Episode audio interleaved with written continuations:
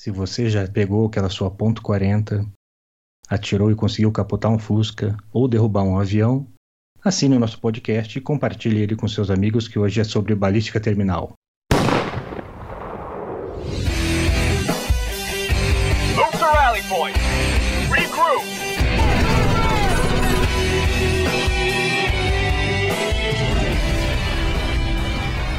Seja muito bem-vindo, caro ouvinte. Você está ouvindo o TACMED Podcast, o primeiro podcast sobre a PH de combate do Brasil. E comigo hoje, mais uma vez, aqui nesse programa de número 2, Doc Maniglia. Boa noite, Doc. Como você está nesse frio de Curitiba? Boa noite, Aranha. Estamos bem. Friozinho sempre é bom, sempre ajuda aqui em Curitiba. Pois é, aqui em Santa Catarina está frio também. Tivemos um ciclone tropical aí, deu um belo do estrago aqui. Vamos falar hoje sobre o que, Doc? Sobre balística terminal, correto? Correto, Aranha. Vamos falar de balística terminal em humanos, entender um pouquinho como que acontece dessa interação da munição com o corpo humano. Excelente. E aí tem bastante mito também para a gente conversar, desfazer esses mitos também. Então vamos começar pelo início. Doc, sobre balística terminal, sobre essa interação do projétil com o corpo humano, né? O que, que você tem a dizer sobre isso?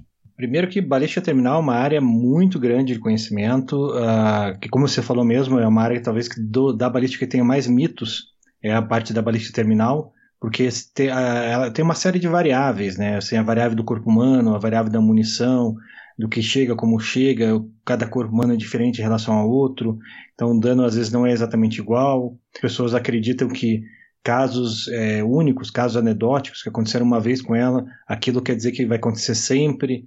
E não é assim que ciência a gente faz, a gente tem que ter uma série de casos que, que a gente consiga repetir essa série de casos e ter resultados consistentes. Então, a balística terminal, ela é grande, cheia de mitos, e a gente vai ter que dividir ela um pouquinho aqui para a gente conversar sobre isso, né? E a gente conseguir ter, ter dados mais científicos do que a gente conhece hoje sobre balística terminal. Então, para a gente começar, Vamos elencar aqui os três itens mais importantes da questão da balística terminal. Se você pensa em neutralizar essa ameaça, e aí nós estamos falando realmente de neutralizar, a ideia aqui é que a gente está disparando uma ameaça para que ela deixe de ser uma ameaça. Né? Então, se a gente disparou em alguém, só para deixar isso claro, é porque ela está é, sendo um risco para a sua vida ou um risco para a vida de outras pessoas. Por isso que você quer neutralizar ela o mais rápido possível, para que ela deixe de ameaçar ou deixe de matar outras pessoas então você quer ser efetivo nisso. Para ser efetivo, você tem três coisas que vão te ajudar nisso. A primeira e a mais importante para você ser efetivo é a localização do tiro. É aonde teu tiro vai pegar na, na ameaça. É o que vai determinar muito que da, da, velocidade que você vai, que a ameaça vai deixar de ser uma ameaça, pensando em neutralização. Então, onde pega o tiro é talvez o quesito mais, é, talvez não, é o quesito mais importante. A penetração é o segundo quesito, que daí o quanto essa munição vai penetrar no corpo. É importante que ela tenha uma penetração mínima, porque isso vai te. Porque nem sempre o tiro vai pegar de frente, às vezes tem que passar barreiras intermediárias, tem que passar osso, às vezes o tiro vai pegar. É, pelo, entrar pelo ombro e sair pelo outro, e às vezes ele, por isso ele precisa passar por uma mais pele, mais musculatura, mais tecido, então ele tem que ter uma profundidade boa para que ele faça um efeito bom. E a terceira coisa é o diâmetro da lesão, é o tamanho do buraco que você faz, que é importante também para aumentar o fluxo de, de sangue, de dano que você tem, mas ele é só um buraco só um buraco largo mal localizado não te ajuda nada, né? Ou um buraco, um buraco largo que não seja profundo também não te ajuda nada. Então é, a ideia é essa, a gente conversar sobre isso hoje. Tá, Doc. Então vamos começar sobre a importância uh, da questão da localização E eu lembro sempre que o senhor cita nas aulas o caso de um cara chamado Mike Day. That's when Navy SEAL Mike Day came face to face with four armed Al Qaeda leaders inside a room. He was shot 27 times, and yet amazingly, he lived, and he's here to tell his story. Mike Day joins us live. Bom, o Mike Day, ele é um Navy SEAL, né? Que na, inclusive vai ser um livro dele, acho que esse ano ou ano que vem, uh, desse caso especificamente. Mas ele, na, na, última rotação dele, ele foi ferido numa entrada numa casa por, se não me engano, 27 tiros. É isso, né? 27, 27 disparos, exatamente. 27, 27 disparos. disparos. Ele sofreu 27 disparos, muitos deles de armas de alta velocidade, de fuzil. E explodiu uma granada do lado dele. E ele desmaiou, ele acordou, mesmo assim ele levantou, ele matou os quatro caras que estavam nessa sala que atiraram nele e saiu andando até o helicóptero de resgate. É, obviamente ele teve vários danos, obviamente ele teve paradas cardíacas, ele quase morreu nessa, nessa, nesses transportes dele para os hospitais. O, a lição que ficou nessa história é que por mais que as pessoas tiveram, que atiraram nele, atiraram com um fuzil, com armas de alta velocidade, que tem um dano bem expressivo, é, e deram 27 tiros nele, 27 tiros nele, ele não, ele não morreu. Então, aqui que a gente fala de localização de tiro é isso. Não importa se tem uma excelente penetração, um ótimo diâmetro de lesão, você tem um dano muito grande, se esse dano não está bem localizado, não está onde precisa, né? E desses tiros todos aí, quatro tiros que iam ser provavelmente mortais para ele, pegaram na placa balística dele, que foi o que o que segurou e que evitou a morte dele no, no, no momento. Mas ele teve muitos danos, onde você pode imaginar, do corpo, tirando essa área da placa balística do peito, né, que é uma, é uma área razoavelmente pequena, e a cabeça dele, tudo o resto do corpo ele levou tiro na perna, no braço, no ombro, no pescoço, na bunda, uh, no saco, onde você imaginar ele levou tiro. Você conhece bem essa história também, né, Aranha? Você podia comentar um pouquinho. Sim, sim. É, eu tô com um PowerPoint aberto aqui da informação, né? Então foi exatamente isso. Ele foi atingido 27, por 27 disparos, teve a, a, os disparos na placa balística dele, atingido por estilhaço de granada. É, foi exatamente o que o senhor falou, fez a neutralização da ameaça e foi ainda caminhando até o helicóptero de resgate. E aí, justamente, a, aquela, aquela anedota, aquela brincadeira que você faz, você prefere tomar um tiro de ponto .50 ou de 22? Aí a resposta sempre é depende, porque se for na pontinha do meu dedo, o de ponto .50 não vai me causar nenhum tipo de problema, mas um, um disparo de calibre 22 na minha nuca, a probabilidade de, de me matar é muito maior, né? Exatamente o que o senhor falou. A localização é fundamental para a neutralização dessa ameaça.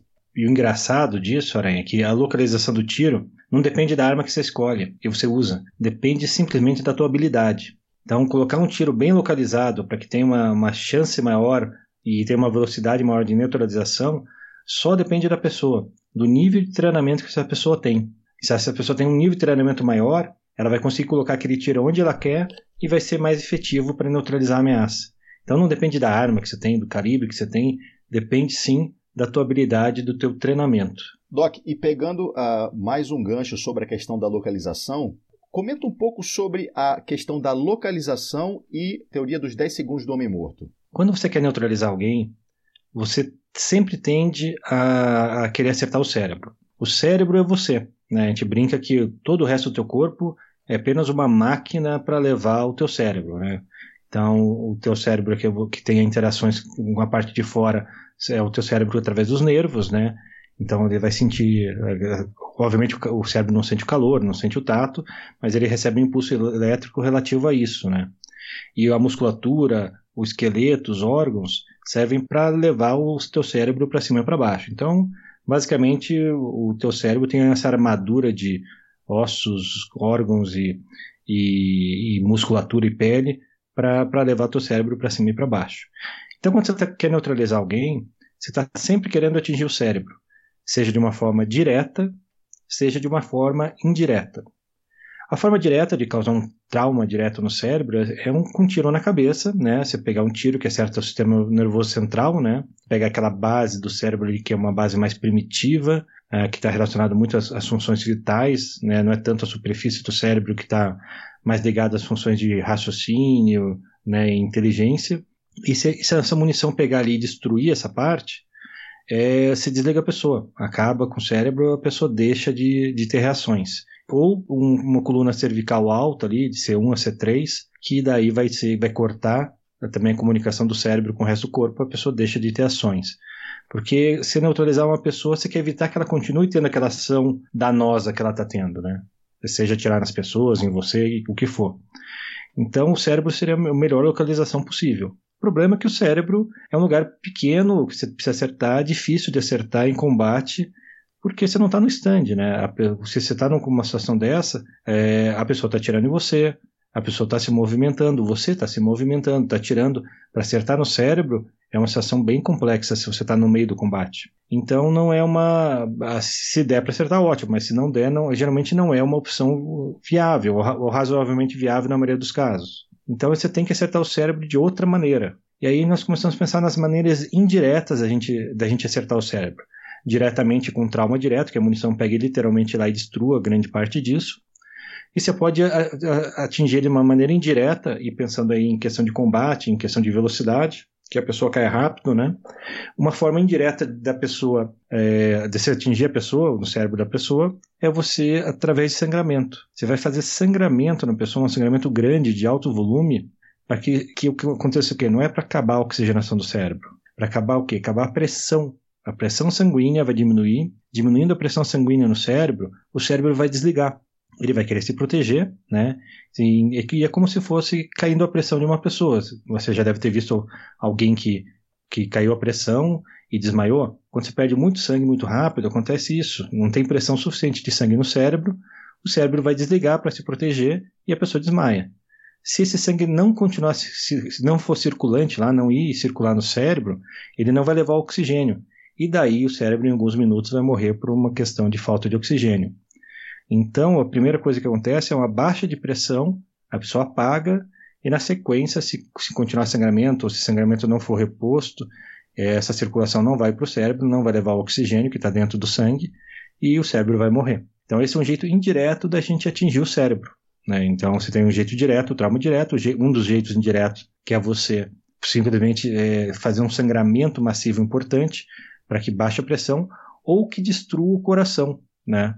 Destruindo o coração também, a bomba deixa de empurrar sangue, né? o coração é uma bomba, ele deixa de empurrar sangue para o cérebro e vai cair a pressão da mesma maneira e vai a pessoa vai, vai, vai, vai apagar da mesma maneira. O problema é e daí a gente vai entrar nessa questão do, dos 10 segundos do homem morto, por mais que você destrua o coração da pessoa, você dê um tiro perfeito, você é um tiro de fuzil, se você acerte o coração dele, se destrua o coração dele, o coração ele perdeu a capacidade de bombear sangue, ele não está mais funcionando, ele está em frangalhos. A, a pessoa tem de 10 a 15 segundos de reação.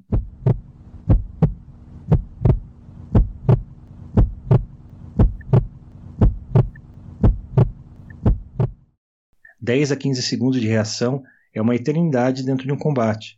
A pessoa pode descarregar a arma dela, carregar e descarregar de novo.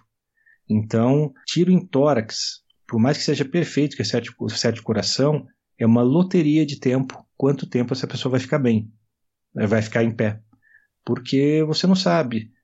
Tudo vai depender de uma série de coisas, ainda mais ah, o quanto essa pessoa está com ânimo de querer continuar no combate, querer é, tem esse ânimo de querer te matar ou de continuar fazendo o mal que ela está fazendo. Então, esses 10 segundos ainda podem correr para o melhor que seja teu tiro. E muitas vezes você não sabe, se está tirando no peito dele, você não sabe se pegou ou não pegou o coração. Se pegar o coração e ter o melhor tiro possível, então estamos falando de 10 segundos de reação, se a pessoa quiser. E se você não pegar um tiro tão bom, nós estamos falando de minutos, horas, dias, para que a pessoa pode ficar ainda viva e reagindo. Então, é, não é porque pegou um tiro no peito que necessariamente a pessoa vai, você vai neutralizar a pessoa, né? Para localizar o nosso ouvinte, a gente está falando sobre a importância da localização do disparo. Trouxemos o caso uh, do Mike Day, Comentamos agora sobre a questão do 10 segundos do homem morto e lembrando que a incapacitação imediata ela só vai se dar quando há uma, um tiro certeiro através do acertando o cérebro, né, ou no cerebelo ou no lobo occipital ali, e você desliga aí o sistema nervoso central de forma direta, correto, doc? Correto, causa uma destruição tão grande que o cérebro deixa de funcionar e a pessoa não vai ter reação, né? Seria a incapacitação a melhor, melhor tipo de incapacitação mas é o tipo mais difícil a gente conseguir, né? É, costuma-se dizer que a, a, cabeça ela tem movimentos assimétricos, né, movimentos errantes. Então esse disparo realmente ou é um disparo de sorte ou realizado por um atirador designado, né? Correto, que é o que geralmente acontece mais. E isso vai fazer com que ele que realmente pare as ações e, e ótimo, ele vai desligar e vai ser excelente. Se a gente não conseguir isso, qualquer tiro em qualquer outra, outra parte do corpo, vai ser simplesmente você tentando fazer um sangramento grande o suficiente para que caia a pressão dele e caindo a pressão ele vai, ele vai desmaiar, né? Só que isso pode demorar até no mínimo aí 10 segundos. Pode ser imediato, ah, mas eu já vi caso que é, a pessoa tirou, pegou no peito a pessoa e a pessoa caiu na hora e não se mexeu mais. Por que que acontece isso? Né? Se você falou que tem 10 segundos de reação. É que tem potenciais 10 segundos de reação, se a pessoa quiser reagir. Que existe uma coisa que chama resposta psicológica ao combate.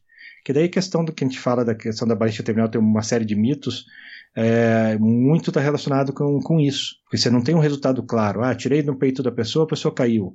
Ah, tirei no peito, ela não caiu. O resultado é imprevisível.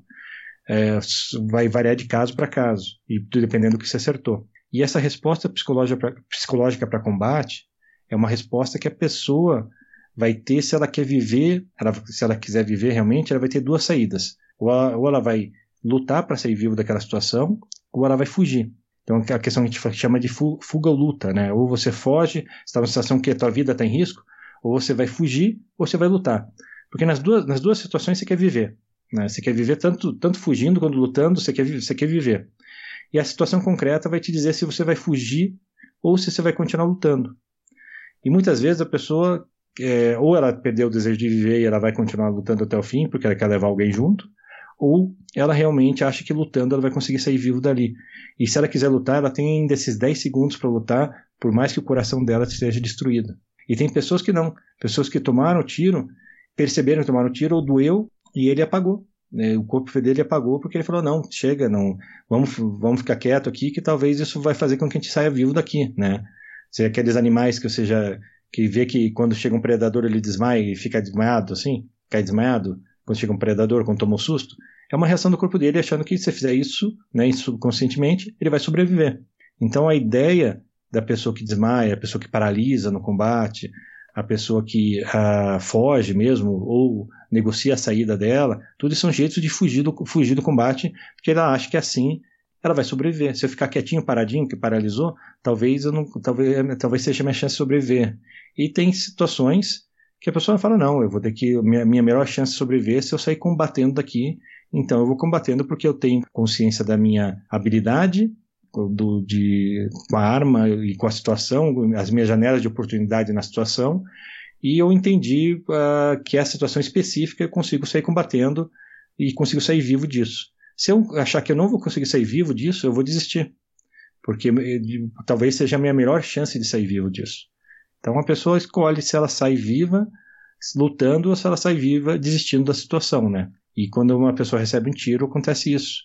Na situação, a pessoa vai dizer que a, a segurança emocional dela vai falar: não, não tem segurança emocional suficiente para isso, fica quietinho aí que, que talvez a gente saia vivo daqui, né? Ou ela fala: não, não, pegue sua arma, lute, vamos sair daqui lutando porque vai ser a tua melhor chance. E isso varia de caso para caso, situação para situação teríamos uma neutralização indireta que seria basicamente fisiológica e uma neutralização indireta de cunho muito mais de aspecto psicológico, né? Sim, tem pessoas que tomam um tiro de raspão que não fez dano fisiológico nenhum para ela, ela parar, para ela fazer qualquer coisa e desmaiam. E tem casos filmados disso já, né, de situações reais de rua que a pessoa toma um tiro de raspão e desmaiou. E isso acontece por essa resposta psicológica, por isso que você tem uma série de respostas diferentes para cada situação. Não dá para confiar é, simplesmente na, em tiro em tórax e achar que um tiro só vai resolver, ou que um tiro vai ser imediato, que não é. Né? É uma neutralização tardia que pode demorar de segundos a horas a dias. Doc, e aí dando continuidade aqui à nossa sequência, a gente nós já vimos a questão da a importância da localização do tiro, entendemos sobre a neutralização imediata, entendemos sobre a neutralização uh, não imediata, né, indireta, que ela pode ser realizada através da queda da pressão sanguínea ou através de aspectos psicológicos também. E agora a gente cai aqui na importância da penetração desse projétil no corpo humano. A penetração é um quesito muito importante. A, o FBI, que é a polícia americana, a Polícia Federal Americana, que mais estuda isso no mundo, eles fizeram uma série de parâmetros para que a munição seja eficiente. Agora, quando estamos falando de penetração e estamos falando de diâmetro da lesão, nós estamos falando em escolha de munição e calibres. Aí sai um pouquinho da, da esfera da mão do atirador e sim só na questão da, da, do tipo de armamento e do tipo de munição que ele escolhe. Nesse caso, a penetração, o FBI fala que tem que ter pelo menos 12 polegadas em gelatina balística, né? Gelatina balística calibrada a 10%. Ele é uma, uma gelatina que vai simular a, a, a composição, a textura e, e, a, e a consistência da musculatura humana, né? Mas ela não está relacionada à pele, não tem osso, não é exatamente, não é igual tirar no corpo humano, mas é um meio uniforme que se possa comparar tipos, calibres e tipos de munição em vários lugares diferentes do mundo, é o meio uniforme para esse estudo. E essa gelatina balística, o FBI determina que a penetração nessa gelatina da munição tem que ser pelo menos 12 polegadas, dá em torno de 30 centímetros, que é a penetração mínima, até no máximo de 18 polegadas, que dá em torno de uns 45 centímetros. A penetração mínima tem que ser respeitada, porque menos que 12 polegadas é uma penetração muito rasa e você não vai conseguir atingir, atingir aqueles órgãos que você precisa, que estão profundos, que estão atrás de uma caixa torácica, que tem musculatura, tem pele para romper. Então você precisa de pelo menos 12 polegadas para fazer isso. Se a munição não chega a 12 polegadas, não é uma munição boa para ser utilizada, porque ela não vai ter provavelmente um efeito que você precisa de forma consistente. E passar de 18 polegadas, passar de 45 centímetros, não é tão ruim, mas também não é ideal, porque como policial você não quer que essa munição saia e potencialmente acerte alguém e machuque alguém. Ah, obviamente que são casos raros que acontecem isso, mas é, quanto menos isso acontecer, melhor. Então, ficar nesse, nesse no meio ali, que é o, o ponto mágico ali, que é de 15 polegadas, é o ideal para qualquer munição que você esteja querendo usar. Então, penetração tem muito relação com isso. A munição tem que penetrar, talvez sejam os quesitos, o quesito mais importante, né, tirando a localização do tiro, é o quesito que o FBI dá mais importância e mais pontuação para as munições para isso. E a penetração, Doc, ela está amarrada também à questão do diâmetro da lesão, né? Qual a importância dessa lesão ter um diâmetro maior? Desde que essa, essa lesão esteja, primeiro, bem localizada, aí ela esteja profunda o suficiente, até uma penetração esteja profunda o suficiente, quanto maior o diâmetro da, da tua lesão, maior vai ser, mais o, esse ralo que você está fazendo vai escoar sangue, né? Imagina quando você está tirando uma pessoa, você está fazendo ralos nela para que esse sangue saia de dentro do sistema circulatório dela. Quando melhor localizado esse ralo tiver, mais profundo ele for, e, e quanto mais largo, mais sangue ele consegue tirar mais rapidamente, mais rapidamente ele vai perder a pressão e vai desmaiar. Aí a penetração está relacionada porque tem algumas munições que elas, a custa da penetração, elas querem aumentar o diâmetro da lesão. Então as munições ogivais, que geralmente são as munições que, que se usam no exército, que foram as primeiras, elas penetram bem e elas não, elas não mudam muito a, a forma delas. E elas e tem as munições de ponta oca, né? Que elas servem para expandir, elas aumentam em torno de 60, 70% o raio dela. E isso vai fazer o quê? Que aumente né, esse diâmetro da lesão, você vai ter um ralo mais largo, mas vai diminuir a penetração. Então, as custas da penetração, você vai é, aumentar esse diâmetro da lesão. O que não tem problema nenhum se, a, se ela expandir e aumentar esse, essa, esse diâmetro da lesão e chegar a 12 polegadas. Tem problema se ela for muito raso se ela expandir e não chegar a 12 polegadas. E esse é o grande problema das, das munições do calibre 380, porque esse calibre uh, ele, é, ele é marginal, ele funciona bem se for usado munições ogivais, se for usado munições que, expansivas, ela vai expandir, ela vai frear um pouco antes, né, porque ela tem mais, mais tecido para empurrar, para romper, né, e ela, vai, ela não vai chegar a 12 polegadas e você vai ter um tiro raso. Então, para 380, você teria que usar munições ogivais. Agora, os outros calibres policiais, 9, 40, 45, tanto ogival quanto expansiva, os dois vão chegar a 12 polegadas sem problema nenhum. Aí é uma questão de qualidade de munição e o que, que você pretende com ela para poder escolher um ou outro. E com esse encerramento do raciocínio do Doc Maniglia, nós finalizamos o segundo programa do TACMED Podcast. Nós retornaremos no terceiro programa sobre balística terminal, comentaremos sobre cavidade permanente, cavidade temporária, tanto de armas de baixa velocidade quanto de armas de alta velocidade. Comentaremos também sobre as pontas dos projéteis de armas de baixa velocidade e de alta velocidade e comentaremos ao fim sobre os mitos da balística terminal. E se você ficou até agora conosco, muito obrigado. Compartilhe o nosso podcast, entre nas nossas redes sociais, o Telegram está à disposição, assim como o Instagram também e até o próximo programa.